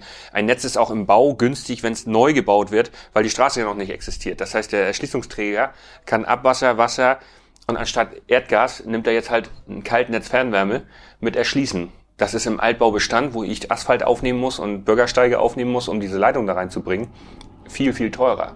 Ah, Unsere okay. Wärmenetze im Altbaubestand sind natürlich teurer. Okay, verstehe ich. Aber was macht denn jetzt, um da eine Frage aus dem Publikum hier, schön groß an Udo, zu nehmen, was macht denn jetzt so eine, so eine Altbauortschaft mit 100 Einwohnern irgendwo in der Wallapampa, wo es keinen Biobauern äh, ja, gibt? Also so, der, und die haben noch Öl oder Gas, ja. äh, Häuserpreise sinken, weil niemand mehr in die Uckermark ziehen will. Ähm, das wird auch in den nächsten 20 Jahren wahrscheinlich so naja, sein. ich habe ein so. Beispiel, äh, äh, ist jetzt ein Zufall, aber ich habe ein Beispiel, wo da, wenn das wenn das Verhältnis sehr sehr krass ist, ähm, es ist auch zufällig Mecklenburg, aber ein Beispiel, wenn ein, ein Ort mit ungefähr 120 Anschlussnehmern, das ist schon gar nicht mehr so wenig, das sind schon so 800, 900 Einwohner, ähm, wenn die sich alle einig sind und eine hohe Anschlussquote existiert und ein Altbaubestand, der äh, mit der Sanierung auch nicht hinterherkommt, und ich habe gleichzeitig aber in der Nähe sehr hohe Mengen Erneuerbare durch Wind oder Sonne, nur mhm. die beiden, und ich habe keine Biomasse, es fehlt die Biogasanlage, sag ich mal. Mhm. Ähm, da brauchen wir auch keine Biogasanlage bauen, weil dies Verhältnismäßigkeit, zwei Millionen Kilowattstunden Wärmebedarf haben diese Häuser da zusammen oder zweieinhalb. Und ich habe einen PV-Park, der erzeugt 100 Megawatt, 100 Millionen Kilowattstunden aus Sonnenstrom. Das ist nicht mal zwei Prozent dieser PV-Jahreserzeugungsleistung, den dieses Ort, dieser Ort als Wärme braucht. Das heißt, der sogenannte Überbauungsgrad, nicht? Wir sind jetzt hier in Gerdorf so ein Energiemix und die Biomasse brauchen wir zum Absichern des Quartiers. Habe ich ein sehr kleines Dorf und einen sehr großen Stromerzeuger aufgrund eines großen Windparks, der übers Umspannwerk über die Überlandleitung dann weg ist, dann, dann muss ich doch eigentlich nur die beiden zusammenbringen und sagen, ja, für die Akzeptanz in der Region und deinen riesen Erzeugerpark könntest du vielleicht zwei Prozent deiner Jahresmengen gegen Entgelt vor Ort lassen in einen Wärmespeicher schieben und ja. das Ort mit Wärme versorgen. Aber würde das denn, das wird mal, funktionieren. Bleiben wir mal, es ist ein großer Solarpark äh, und sozusagen Solar ist im Winter ja immer nicht so, nicht so doll, würde das reichen, um diesen Wärmespeicher irgendwie trotzdem an Wir haben es ja jetzt gerade simulieren lassen, ähm, in ähnlicher Art und Weise, wie wir hier die Gesamterzeuger in Gerdorf simulieren und wir sind auf acht Tage gekommen, also auf einen 5000 Kubikmeter, so ein Speicher, wie du ihn jetzt gesehen hast, äh, etwas doppelt so groß, wie der, der jetzt hier auf Anlage steht, also 5000 Kubikmeter Wärmespeicher, ist noch kein Hexenwerk, ist ein Stahltank sozusagen. Ähm, sieht aus wie so ein Getreidesilo halt, äh, der würde ausreichen und bei einer Winterlast ähm, äh, PV kannst du acht Tage auf, auf Einspeisung verzichten, also auf, auf nicht mal ein Prozent Leistung. Ein Prozent von 100 Megawatt ist ein Megawatt, ne, ist ja eine enorme Leistung, Strom, aber acht Tage am Stück unter ein Prozent PV-Leistung. Das ah, ist eine ziemlich lange Dunkel, Dunkelzone. Das heißt, würde reichen. Das heißt, also, dass dieses Dorf in diesem Sinne jetzt, bleiben wir mal kurz bei dem Dorf, ja. 100, 100 Einheiten oder 100 ja. Anschlussnehmer, die müssten sagen, okay, wir sind bereit, wir wollen alle, alle wollen angeschlossen werden. Mhm. So, ein, so teuer klingt das jetzt nicht, quasi da so einen 5000 Kubikmeter Tank zu bauen. Der kriegt diesen Heizstab da rein. So genau. von, kriegt dann von Wind und Wärme, wird irgendwie immer schön hochgeheizt. So das heißt, im Pool müsste, im Sommer müsste es ja super billig sein, kann jeder sich im Pool noch in den Garten, ja. kann sich im Pool, in den Garten, äh, im Pool in den Garten stellen, weil die Wärme dann da ist. Aber wenn die sich jetzt alle anschließen lassen und das und dann sagen, okay, wir kaufen jetzt quasi die Heizleistungen jetzt in Zukunft ähm, da ein, weil die haben ja, die müssen ja sowieso, so ein Dorf hat in der Regel ja keine zentrale Gasanschlussheizung, äh, die haben ja entweder Öl oder Gas, die ja. sie geliefert bekommen, ja. die müssten dann quasi alle einmal aufbaggern, kriegen sie Wärmetauscher und dann müssen sie jetzt auch ihre ähm, alten, alten Klinkerhäuser nicht, äh, nicht renovieren. Ein großer Effekt, also das ist jetzt wirklich ein, äh, kein Hirngespitz, sondern eine praktische Skizze, die bei mir auf dem Tisch liegt. Äh, damit beschäftigen wir uns jetzt das erste Mal. Aber warum, ich habe mich auch äh, hinterfragt, warum tun wir das? Da, dort gibt es ein Erdgasnetz. Naja, diese Technologiebrücke ist jetzt bei Unternehmern, die jetzt Entscheidungen treffen, zum Beispiel 100 Hektar Solar äh, zu erschließen oder einen Windpark zu repowern. Übrigens, es gibt nicht viel Neubau, im Moment noch nicht, aber jedes Repowering ist doppelte Höhe, vierfache Leistung. Also nur der Anlagenbestand beim Wind. Wenn du 100 Meter Mühlen tauschst gegen 200 Meter Mühlen, hast du die vierfachen Stromertrag. Nicht mhm. unterschätzen. Also Wind ist noch ein Riesenhebel. Mhm. Die Technologie ist auch weitergegangen. Aber wieso beschäftigen wir uns jetzt damit? Naja, ich glaube, weil es einfach schneller geht diese Technologiebrücke ist einfach vorhanden und schnell da und dieser Business Case, das Geschäftsmodell von den beteiligten Akteuren, das rechnet sich. Also ein Bürgermeister, der bei seinem Landkreis noch eine Förderung abgreift, weil er seinen Ort dann am Leben erhält und die Familie nicht wegziehen, Thema Daseinsvorsorge, ist einfach schneller mit so einem kleinen Wärmenetz, als wenn er jetzt versucht, über die Erdgasinfrastruktur Wasserstoff zu beziehen. Das ist doch das Problem, was im Moment alle haben. Hm. Alle reden von, aber welcher Versorger kann das denn? Und wann kann der das? Das ist, glaube ich, okay, aber du, also, das Problem. Das klingt jetzt, du bist jetzt, glaube ich, schon fast Folge 20 Energiezone. Das klingt für mich sehr einleuchtend, muss ich, äh, äh, muss ich sagen. Das ist auch eine, sozusagen eine Lösung, eine Technologielösung, die, die mir vorher nicht so bekannt war. Sozusagen, dass da jetzt keine Atomkraftwerke mehr hinkommen, das war mir schon irgendwie klar. Aber ähm, wie viele machen das denn? Also jetzt gibt's diese 200 oder 100 Haushalte irgendwo in der Uckermark. Ich will jetzt nicht die Uckermark blamen. Es kann jetzt auch, es kann jetzt auch äh, irgendwo bei Husum sein. Es kann genau, auch bei Husum sein. Kann auch so. bei Husum sein. Es kann so. auch übrigens der Rest von ja. Deutschland sein. Also ja, ja genau. Ja. ja. Wie, wie gibt, wie, aber, aber so richtig oft gemacht wird es doch nicht, oder? Gibt es jetzt hier irgendeinen Hersteller von diesen 5000 Kubikmeter Tanks, der sagt so, geil, geil, geil, geil, ich kriege hier 20 Nein, das liegt aber am Wärmenetz. Also du musst das von hinten aus denken. Genau das, was jetzt auch viele denken, die, die aus dem Metier kommen oder Ahnung davon haben, die sagen, naja, Wunsch ist Vater des Gedanken, das hört sich alles toll an, wie Martin das erzählt, aber warum werden denn keine Wärmenetze gebaut? So, das, das ist eigentlich, ich höre immer mehr in den, in den Reden der Politiker, dass sie Erwähnung finden. Also viele fangen die Sätze an mit, da wo sich kein Wärmenetz oder Fernwärme, Nahwärmenetz lohnt, da müssen wir dann mal gucken, dass wir es so oder so machen. Aber dieser erste Halbsatz, der ist mit, der, der wird überall erwähnt, aber keiner fragt sich, warum werden so wenige gebaut gerade. Es ist eine Technologie, die ist auch State of the Art und gibt seit 40, 50 Jahren. Die Dänen haben es ja massiv genutzt, die sind ja viel, viel weiter als wir. Aber warum werden keine Wärmenetze gebaut? Also Das müssen wir das uns heißt, fragen. in Dänemark findet man diese 5000, 50.000 Liter Tanks Viel überall. öfter. Viel öfter. Und die, die heizen die auch mit, äh, mit Wind und Solar? Naja, die Dänen haben in der Ölkrise in den 70ern gesagt, wir wollen davon weg, wir bauen jetzt Wärmenetze. Die haben ganz massiv Wärmenetze in den 70er, 80er, 90er Jahren Als ausgebaut. wir angefangen haben, Gasnetze zu bauen. Als wir angefangen, genau, da ist auch ein Teil der Antwort. Aha. Wir haben uns für eine andere Strategie entschieden. Wir haben unsere, also unsere, unsere, unsere staatseigenen Unternehmen privatisiert. Bei uns war das damals die Schleswag in Schleswig-Holstein. Und äh, da stehen jetzt heute vier große Energiekonzerne in Deutschland dahinter so. Und äh, der Deal damals war, pass auf, ihr, wir privatisieren das Netz, genauso wie übrigens bei der Telekom oder bei der Bahn. Ähm, und der Deal ist aber die Versorgungssicherheit. Also schafft ihr die Infrastruktur. Und die Infrastruktur heute nennt sich natürlich Erdgasinfrastruktur. Die ist hier teilweise vor 10, 15 Jahren noch ausgebaut worden in Dörfern und, und weiterentwickelt worden. Das heißt, die, die liegt jetzt da auch mit Milliardenwerten in der Erde. Und auf einmal steht diese Brückentechnologie Erdgas, die eigentlich bis 2045 tragen sollte, zur Disposition. Das ist jetzt neu. Also die Deutschen haben sich historisch für einen anderen Weg entschieden, sind sehr zentralistisch geblieben in ihren Ansätzen, also haben es sehr stark in privatisierten Konzernstrukturen belassen, die ja, ich sag mal immer so ein bisschen ketzerisch Staat im Staate sind, also auch eine gewisse Trägheit mit sich bringen. Und die Agilität, die die Dänen geschaffen haben durch die grundsätzliche Entscheidung, Infrastruktur-Wärmenetze zu schaffen, ist heute ganz praktisch erklärbar. Der Däne hat damals einfach das genommen, was er hatte, Biomasse als Verbrennung. Stroh, Holz. Der hat Heizkraftwerke gebaut mit Strohverbrennung. Und heute klemmt er die Strohverbrennung ab und klemmt Biogas ran zum Beispiel. Der Däne macht sehr stark Biogas zentral, allerdings in, in Biomethan. Ähm, aber der kann jetzt auch eine Wärmepumpe dazu nehmen oder eine, eine, Solarthermie oder so etwas. Die haben quasi das, was am meisten Wert schafft, die haben die lokalen Wärmenetze gebaut. Ja. Das ist das, was für dich auch am teuersten, was hier auch am teuersten ist. Also ist dahinter jetzt irgendwie noch eine Biogasanlage oder einen, Genau. einen großen Wärmespeicher zu bauen, der dann quasi mit überschüssigem Wind und Solarstrom das heizt. Das ist gar nicht so wild. Das Wärmenetz ist das äh, Ja. ausschlaggebend. Und das haben, da waren die Dänen schlauer. Genau. Also Okay. meines Erachtens, äh, zumindest für Norddeutschland gilt das, wenn wir jetzt weiter skalieren und sagen, wie ist das im Rest von Deutschland? Unsere ganze Argumentationskette bricht zusammen, wenn Leute uns mit dem Ruhrpott konfrontieren. Mit Essen, Dortmund, Duisburg sowieso. Äh, Vollkommen klar. Was ist mit der Großindustrie? Nicht? Wir müssen jetzt jeden zweiten Tag uns in den Sendungen anhören, wir brauchen sowieso Wasserstoffimporte. Alle reden von diesem Wasserstoff, der muss ja importiert werden. Ja. Immerhin wird noch kein Mais importiert aus Abu Dhabi. Also ja. das, das, das geht mir so ein bisschen zuwider, weil wir für die Überschussstrommengen, die wir in Schleswig-Holstein produzieren, im Moment keine Lösung haben. Und wir reden aber über Wasserstoff, der über den Tiefseehafen Kiel das Kieler Küstenkraftwerk versorgen soll, aus Chile. So, an der Westküste ist so viel über und Kiel will Wasserstoff aus Chile importieren. Das verstehe ich nicht, ehrlich gesagt.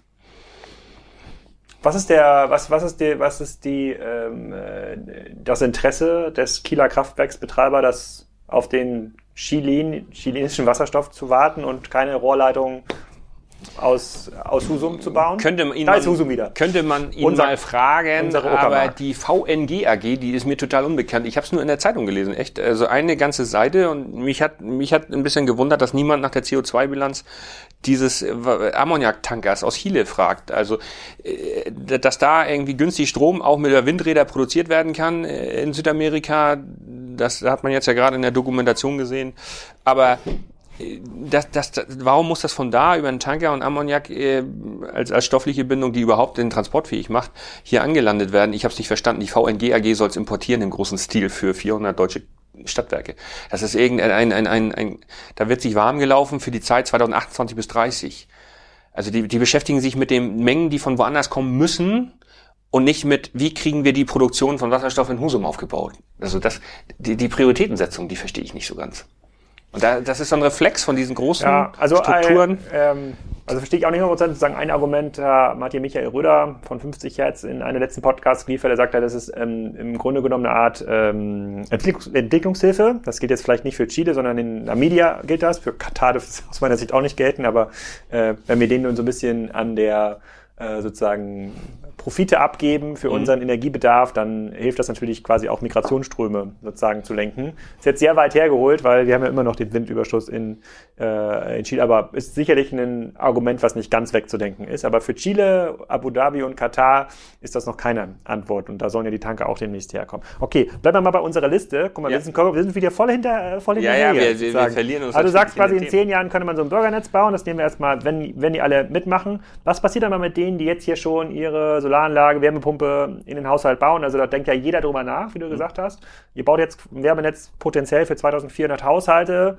bis in zehn Jahren ist ja gefühlt irgendwie die Hälfte der Haushalte hat ja schon eine Solaranlage auf dem Ja, Dach. Wie, also wie, vorsichtig, Wie, wie ist denn die ähm, Anschlussquote? so? Ja, äh, wir, wir wollen es natürlich noch schneller schaffen. Diese Disruptivität, die lebt jetzt davon, dass man diesen, diesen von hinten heraus gedacht, die Wärmenetze erzwingt. Das ist schon so ein bisschen äh, das Problem. Also die Erzeugerparks, die finden sich dann. Also ein, ein Markt, der, der ein, ein Wärmenetz erschließt mit einem gewissen Eintrittspreis der Wärme vorne ins Netz, der ermöglicht uns Unternehmer zu sammeln, die diesen ganzen Erzeugerpark abbilden.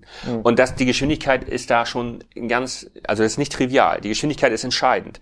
Bloß in dem Vergleichsrechner, ich habe das jetzt gerade mit den Ingenieuren diskutiert, wir vergleichen also unsere Kunden, die in ein Büro kommen, um Fernwärme zu beziehen oder Nahwärme von uns, die vergleichen mit ihrem Gas- und Ölkosten. Vergleichsrechner. Was kostet jetzt die Nahwärme bei uns? Ne? 12, 13 Cent die Kilowattstunde. Was kostet die jetzt mit Gas und Öl? Vollkosten. Wir liefern das fertige Produkt und nicht den Brennstoff. Ne? Wirkungsgrad ko- korrigiert und so. Aber die, diese, dieser Vergleich hinkt total.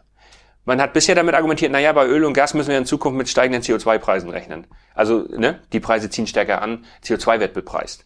Der Vergleichsrechner hinkt jetzt mit dem Gebäudeenergiegesetz total, weil er total missachtet, dass die 65 Prozent Erneuerbare fl- verpflichtend werden. Das heißt, wir können eigentlich nur noch Vergleiche rechnen mit welche Alternativen hast du? Jetzt bist du bei dem Thema Wärmepumpe, Pelletheizung ne, im Altbaubestand, Kombination von Therme und Wärmepumpe. Und da wird eines ganz deutlich, das Einzelhaus nimmt da extrem viel Geld in die Hand. Das heißt, vorher war das Problem die Sanierungsquote. In Deutschland hat 1% Sanierungsquote, das heißt 50, 60, 80.000 Pro Jahr. Euro pro Jahr in dem Immobilienbestand. Wenn wir jetzt das gleiche auf die Heizung münzen, dann werden wir das gleiche Problem haben. Die Leute können das einfach nicht machen, weil die Kosten so explodieren. Jetzt investierst du 7.000, 8.000 Euro in ein Wärmenetz und hast diese ganzen Sachen erledigt. Das Müsste heißt, je- die jeder- Müsste Investitionskosten. der Haushalt, müsste jeder Haushalt das machen, der, das an, der sich anschließen lässt? Ja, das sind diese Umschlusskosten, die du unterschiedliche Höhe. Du kannst mit zweieinhalb, 3.000 Euro davon kommen, du kannst aber auch 13.000 investieren, wenn du deinen ganzen, deinen ganzen Heizölkeller komplett renovierst und hast da eine Einliegerwohnung drin. Also Tanks entnehmen, ne? Demontage, Entkernen und so weiter. Also das ist ja jedem Hauseigentümer überlassen. Die Übergabestation der Fernwärme ist die Schnittstelle der Lieferung. Dahinter wird der Anschluss ans Haus hervorgenommen. Aber in diesen, sagen wir mal, nehmen wir mal 10.000 Euro als äh, Schnitt ist dann, dann schon so ein, so ein Wärmetauscher mit drin? Also dann Das ist alles da drin. Die Station kommt ja vom Wärmeversorger. Ach so. Das ist da alles mit drin. Aber diese Vergleichsrechnung zeigt ganz, ganz massiv auf, dass du mit einem günstigeren Investment als Eigentümer an das 100% erneuerbare Energienziel direkt rankommst. Und damit übrigens, und das ist das, und was dich auch nicht darum kümmern musst, weil wenn man ja zu, zu Hause seinen eigenen Windpark baut und noch irgendwie einen Speicher. Ja, du hast so. das fertige Produkt. Du hast keinen Erzeuger mehr selbst. Du hast das fertige Produkt. Wir haben Kunden seit 2010, die können das eindrucksvoll schildern, wie wenig, also übrigens mögen das auch Heizungsbauer nicht so gerne, es ist kein Service mehr nötig, so viel, nicht? Also eine Fernwärmeübergabestation braucht deutlich weniger Support technischen als ein, Aber es ist Brenner. Fern- Fernwärme überall heißt doch, nur damit ich, nur damit, nicht, dass ich hier falsch Trichter bin, ist im Grunde genommen eine Art Wärmetauscher, den ich am Ja. Haus habe. Mehr nicht, oder? Sozusagen, ich gehe Heißes Wasser rein, kaltes Wasser raus. Ja, okay. Dein Brauchwarmwasser und deine Raumheizung wird komplett davon gestellt.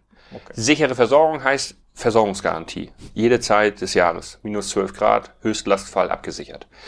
Ähm, das ist ein Vollversorger. Ob Fernwärme, Nahwärme, das gibt's nicht geschützten Begriff. Nahwärme sind kleinere Netze, Fernwärme sind städtische Netze. Das ist der einzige Unterschied. Aber ein Punkt, den ich eben noch ansprechen wollte, ist, und das, da fängt diese Disruptivität an. Wir versetzen den Immobilienbesitzer viel, viel schneller in die Lage, ans Ziel zu kommen mit viel, viel weniger eigenem Investment und Risiko.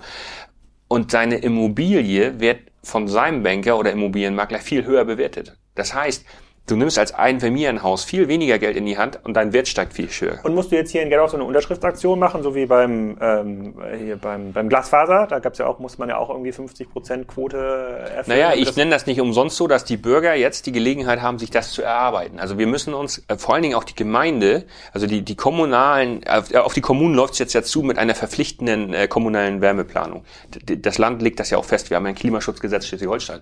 Also das Land äh, macht jetzt den kommunalen ähm, Vertretungen ja auch Vorschriften, sich da verbindlich mit zu beschäftigen. Also eine Gemeinde, Gettorf, Nordorf, Kropp, Jevenstedt und so weiter, die müssen sich alle mit der kommunalen Wärmeplanung beschäftigen. Die dürfen das nicht ignorieren. Also die, die Bürgermeister müssen sich dem Thema annehmen. Und wenn die jetzt sagen, das was Martins Konzept ist das Beste, weil es irgendwie regional und Ja, das- nachhaltig und wa- was auch immer, Es was, muss zumindest eine können die jetzt, stattfinden. aber können die dann, was, was sagen, was machen die denn? Können die jetzt quasi meine Schwiegermutter, die hat noch äh, eine Gasheizung bei sich, wird mhm. quasi wahrscheinlich, wenn ich müsste das, das Netz mal nachher mal anschauen, aber ist wahrscheinlich noch im Anschlussbereich. Äh, ähm, was sagen die denn? Der sagen ja sozusagen, wenn sie jetzt den Wechsel vornehmen in den nächsten zehn Jahren, dann bitte bei Bioenergie Gettorf anschließen? Also wir sind jetzt wieder von der Flughöhe. Also lokal brauchst du jemanden, der es in die Hand nimmt. Das kann eine Gemeinde sein, das kann ein Bürgerwerk sein, also ah, okay. ein Stadtwerk, ein Amtswerk. Ne, ein, das heißt, die könnten auch der Eigentümer des Bürgernetzes sein. Das, das Bürgernetz bei mir ist so etwas wie eine Bürgerenergiegesellschaft beim Wind nur nicht als Genossenschaft, also das hat Vor- und Nachteile. Natürlich darf es auch eine Genossenschaft sein. Ich habe nichts gegen Genossenschaften. Ähm, bei mir ist es eher ein, ein, ein, ein GmbH- und KKG-Modell, wo der Bürger als Kommanditist mit seiner Einlage haftet. Aber das Netz gehört mit 25,1 Prozent mindestens der Gemeinde als Sperrminorität, wird nie abverkauft an irgendeinen Projektierer oder Konzern oder sonst wen. Das heißt, das Wärmerohr in den Gemeindestraßen gehört auch maßgeblich Akteuren aus der Gemeinde und kann nicht von irgendeinem privaten Investor veredelt werden. Und die Wärmeerzeugung, die kann sich da andocken. So, und die Wärmeerzeugung, die ist eher privatwirtschaftlich besser aufgehoben, weil da die Risiken stecken und die Kombination von Strom- und Wärmemärkte sich einfach nicht in einem Beteiligungsprospekt für den Bürger abbilden lassen. Das wird einfach zu komplex. Es ist leider das Manko. Es ist kein triviales Geschäftsmodell wie Sonne, Wind oder Wasserstoff oder Mobilität mit nur eins machen, Haken dran, veredeln und abverkaufen, so typisches Projektierergeschäft, sondern es ist eine Drehscheibe, die erfordert, dass alle Akteure zusammenkommen. Und bei 60, 70, 80 Millionen Euro ist es die Frage, die Hälfte davon ist ungefähr Wärmenetz über den gesamten Ort und die andere Hälfte ist privatwirtschaftliche Wärmeerzeuger und Wärmespeicher. So, und da gibt's verschiedene Refinanzierungsmodelle. Also es gibt Förderungen natürlich auf Wärmenetze und es gibt auch Förderungen auf Wärmepumpen, auch für diese großen Maßstäbe. Und jeder Unternehmer, der mit seinen Produktionsfaktoren Boden, Arbeit, Kapital mitmacht, bewertet das Geschäftsmodell auch danach. Das heißt, die BioS-Anlage, wenn die jetzt teilnimmt an so etwas, die sichert ihre Existenz weit über das EEG hinaus. Weil sie wird Player lokal und ist ein ganz wichtiger Baustein. Das heißt, wir können über Strom- und Wärmeerlöse langfristig unser, unser, unser Geschäftsmodell Biogas absichern und werden beim Rohstoff aber total flexibel sein und immer weniger Mais benötigen. Wenn zum Beispiel die Überschüsse beim Strom aus Wind noch größer werden, nehmen wir auch gerne Elektrolyse und Wasserstoff.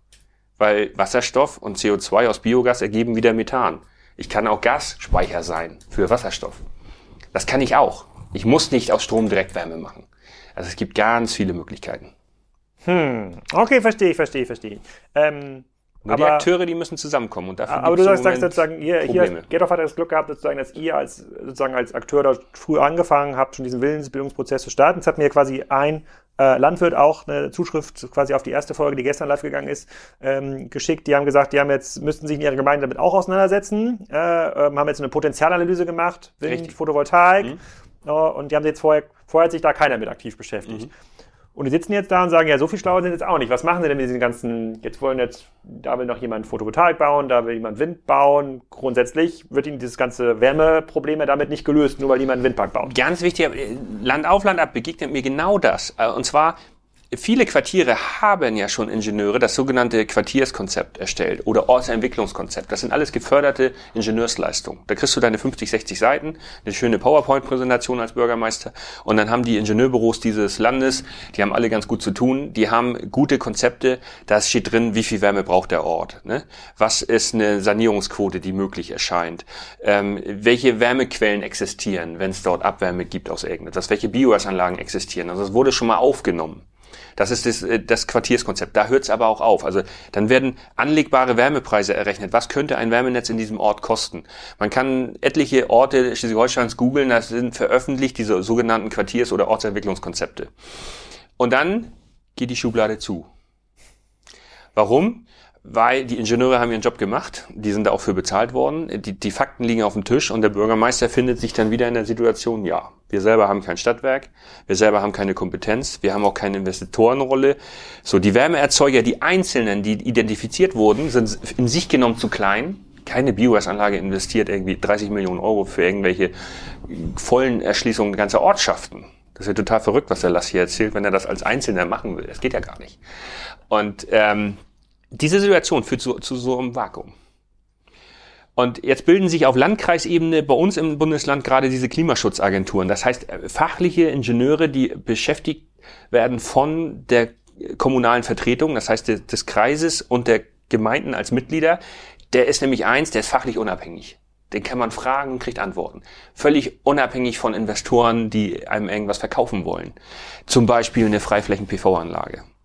Die brauchen nämlich einen B-Plan von der Gemeinde. Die brauchen Baurecht. So, dann, dann kommen solche Dialoge zustande. Naja, wenn du bei uns in der Gemeinde 50 Hektar PV-Anlage bauen willst, lieber Investor, könntest du dir dann vorstellen, dich an unserem Quartierskonzept zu beteiligen, weil wir brauchen ein bisschen Wärme und wir brauchen Energie. Und diese Willensbildung findet jetzt gerade statt. So also jetzt findet das langsam statt. Aber bis, hier, also bis vor einem Jahr hat der Bürgermeister diese Frage dem PV-Netzbetreiber gar nicht gestellt. Genau, jetzt muss er Er wusste gar nicht, dass er genau, die Frage stellen muss. Genau, äh, dass er sie kann, also auch kann. Also viele denken immer so, das ist so ein Selbstzweck, ähm, ähm, Bauleitpläne zu, äh, zu, zu, zu und die, die schielen alle auf die Gewerbesteuer. Also das ist ja der, der kleinste gemeinsame Nenner von, von großen erneuerbaren Energieprojekten mit einem Ort, in dem sie stattfinden, ist irgendeine Steuerlast. So, und dann sieht man aber, die werden nach, nach der Inbetriebnahme abverkauft an, an, an eine Allianz oder irgendwelche Fonds und die zahlen ihre Steuer dann überall, aber nicht hier. Also man kann die nicht anketten, nicht in der freien Wirtschaft. Und deswegen ist diese Willensbildung in der Bauleitplanung und in der Federführung ähm, vor Ort Baurecht zu schaffen durch die Gemeinden so wichtig. Die Gemeinden haben den größten Einfluss darauf. Und die, die einzelnen Unternehmer aus der Region zusammenzufinden, die aus ihren eigenen Silos rauskommen und sagen, Mensch, wenn wir uns jetzt zusammentun an den richtigen Schnittstellen, kommen wir alle schneller ans Ziel. Der eine, der muss ans Umspannwerk mit seinem Kabel von 50 Megawatt PV. Ähm, und da kommt er auch schneller hin, wenn es alle wollen. So, wenn er das mit der Brechstange durchsetzt, wie beim Wind ja oft geschehen, weil der Wind Landesrecht hat und privilegiert gebaut werden kann in diesen Windeignungsgebieten, dann ist das natürlich ähm, ein bisschen blöd. Da hat die Gemeinde wenig Einflussfaktoren, äh, wo, sie, wo sie Einfluss nehmen kann. Ähm, und deswegen gebe ich dem Kollegen recht. Man, man ist so ein bisschen, ja, man hat einen Haufen Zahlen, Daten, Fakten und sagt, okay, wer macht uns da jetzt ein, ein Konzept draus, das fliegt? Ja. Und diese, diese, ähm, diese Institution, die, die fehlt in vielen Quartieren, wenn gleichzeitig im Bereich der Wärme eine Erdgaskonzession an einen schleswig-holsteinischen Versorger äh, existiert, der, der, der ist schon mal der falsche Investor. Der wird nie ein Wärmerohr legen, solange er auf dieser Gasleitung sitzt. Also muss die Gemeinde selber aktiv werden. Okay, aber du sagst ja, wenn es quasi jetzt diesen, ähm, wenn es dort quasi einen findigen Unternehmer gibt vor Ort, sei es jetzt die Biogasanlage oder der Windparkbetreiber, ein Windkraft oder ein Windkraftinvestor und jemanden aus der Gemeinde, der fit genug ist, das zu verstehen, kann man das durchaus lösen in den nächsten zehn Jahren. Dass man ein lokales Unbedingt. Wärmenetz baut, sozusagen, Unbedingt. ob das jetzt dieser eine Tank ist, weil da ja. irgendwo in der Uckermark so viel Überlast Strom ist vom Wind oder Solar oder ob man dann quasi ein sehr integriertes Konzept braucht wie hier, wo dann 30 Prozent sozusagen der, der Leistung durch die Biogas kommen, das als Residuallast ähm, funktioniert. Das ist schon möglich. Also wir reden jetzt quasi nicht mehr von irgendwie Absolut. 20, 30 Jahren. Wir, vor allen Dingen sind wir ganz, ganz weit weg von diesem ganzen Prototypen-Risiken, also Pionierrisiken, was die Technologie angeht. Ich glaube eher, dass wir jetzt in eine Disruption kommen, dass auch auch, auch, ich sag mal, das wird wahrscheinlich nicht am Kapital scheitern. Das, das, das ist, glaube ich, schon da, auch ähm, privatwirtschaftlicher Natur. Das dockt sich aber nicht an den drei großen Buchstaben in den mhm. Konzernen an, sondern dockt sich in regionalen äh, Institutionen an, die jetzt noch zu schaffen sind. Bleiben wir mal ganz kurz bei dieser, äh, bei dieser Prototypentechnologie. Ähm, ich habe jetzt ja deinen PHKW da äh, gesehen und ich habe in den ersten Podcasts, die ich mit Ovo aufgenommen hatte, zwischendurch kam immer wieder das Thema Elektrolyseur. Mhm. Immer wieder. So, das ist irgendwie die Zaubertechnologie, um dann aus dem Überstrom da noch schnell Wasserstoff zu machen und ja, kommt auch irgendwie Wärme raus, die man erzeugen muss, kann man wieder zurückverwandeln in Strom direkt oder verbrennen.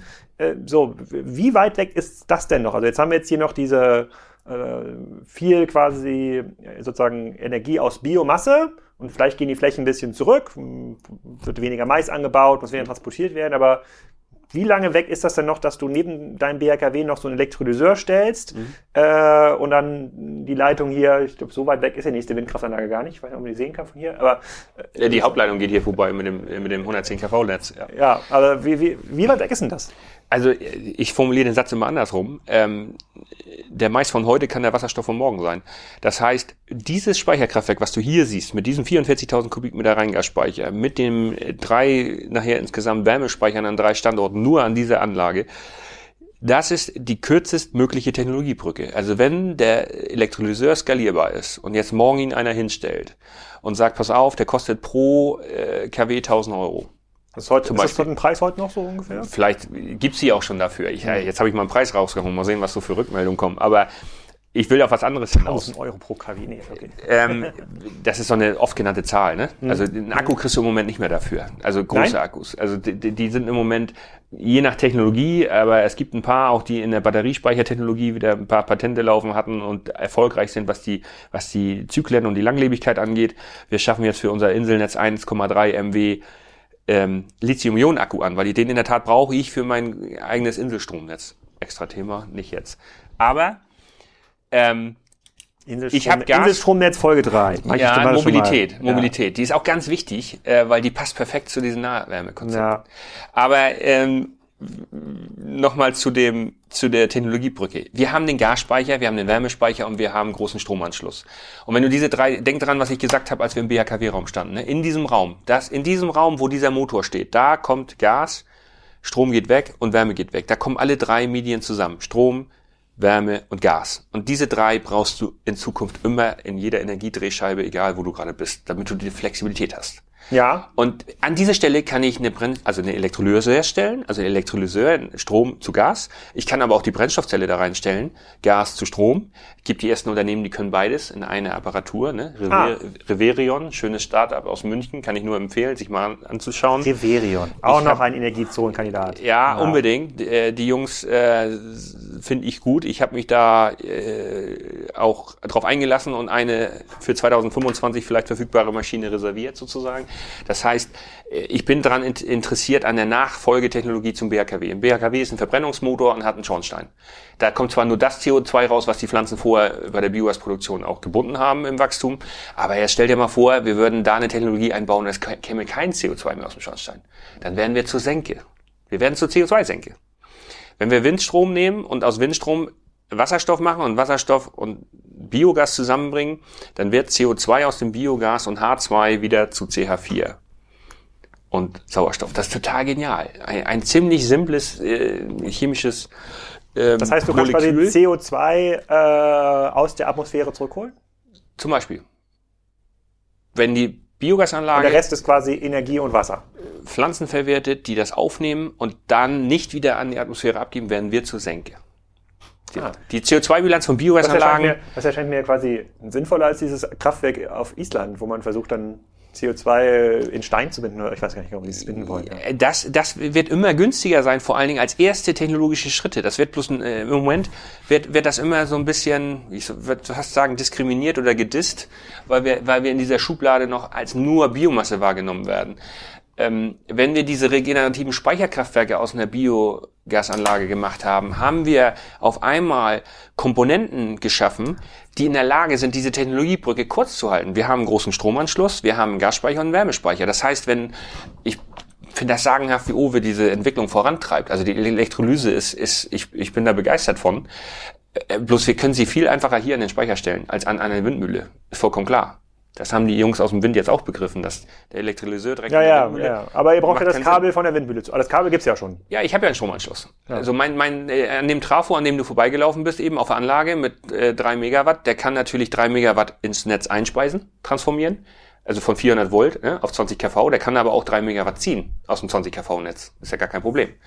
Wenn man uns ließe, also wir könnten am öffentlichen Netz den Strom ziehen, da kommt dieses ganze Thema mit Netzabgaben ne? und welchen Stromtarif soll ich denn bezahlen, wenn ich Überschussstrom äh, ziehe. Aber ich habe einen Netzanschlusspunkt, da könnte ich mein, mein Regelband, sagen wir dazu, von 0 bis 3 Megawatt kann ich einspeisen. Jetzt stell dir mal vor, ich könnte von minus 3 bis 3.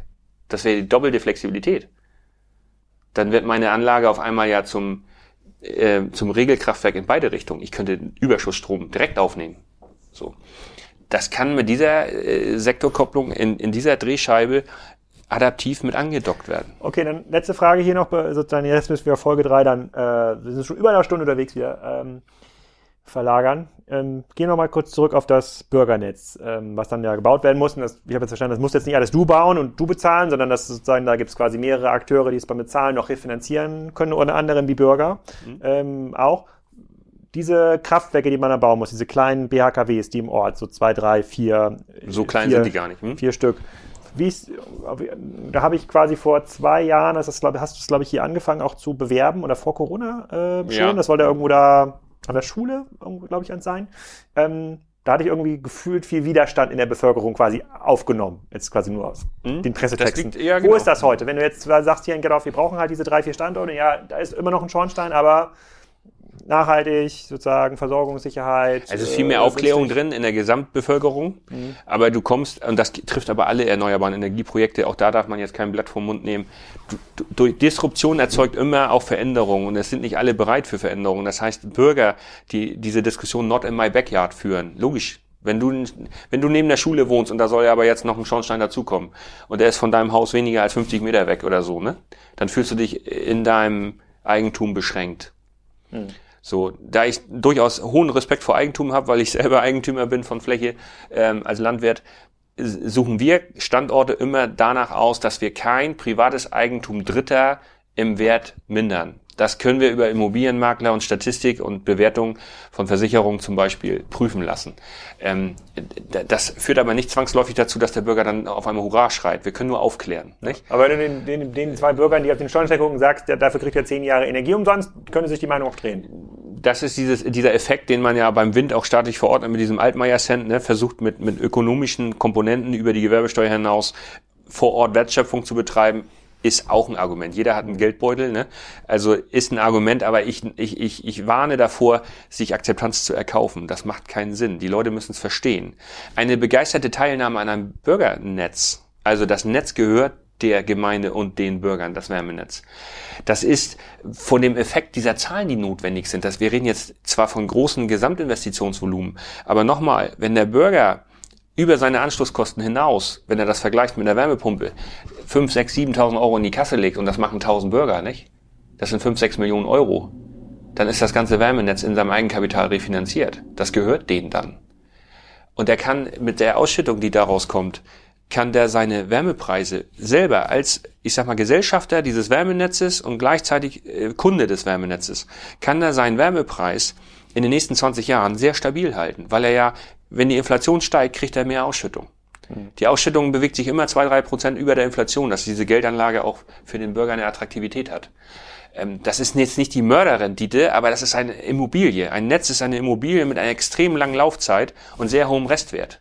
Das bedeutet, wir haben jetzt auch keine riesen, äh, großen Risiken Ja. in so einem Bürgernetz. Der Vorteil ist die Identität, lokal, die Gemeinde, die ihre Daseinsvorsorge im Blick haben muss. Das heißt, der Wohnwert, Altimmobilien finden auch schnell neue Besitzer.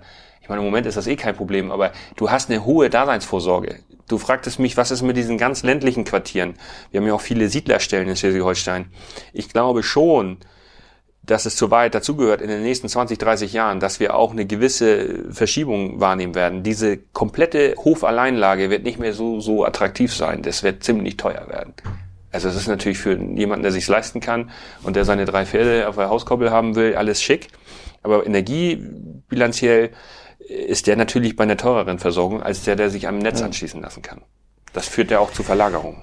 Verstehe ich, verstehe ich. Aber Ich, ich habe wieder nur die Hälfte quasi meiner Fragen äh, ähm, geschafft und dieses Inselstromnetz, das interessiert mich natürlich auch noch. Aber ich glaube, wir müssen nochmal eine Folge 3 machen. Ich warte wieder auf die wir Community-Fragen. Mobilität, Wir haben ja genau. gestern auch erst eine Folge veröffentlicht, da warte ich natürlich auch noch Folge, kommen wir ein bisschen auf Mobilität und vielleicht ist ja dann schon sozusagen, äh, sehen wir dann schon die ersten Bagger, die wir besichtigen können, die dann durch Gedorf. Man kann ja auch, also dann konsequent äh, so, so, so einen Short-Abriss machen, dann sind die Leute schneller am Ziel, wenn man nur die Fragen erstmal, also wir, mit neuen Fragen kommen wir in neue Themen schon wieder. Das stimmt. Mann, Mann, Mann, Mann. So schnell komme ich Super nicht raus aus der Energiezone. Vielen Nee. Dank, Martin. Ich danke.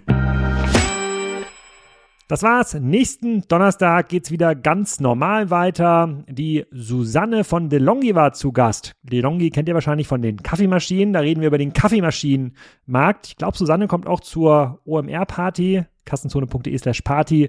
Nicht vergessen, vielleicht bringt sie auch noch was mit, was ich während der Guided Tour oder während der Party verlosen kann. Ich frage sie mal. Da müsste so ein Cold Brew Kaffeeautomat. Äh, das ist eine ganz coole Neuigkeit. Erfahrt ihr nächsten Donnerstag, was das ist.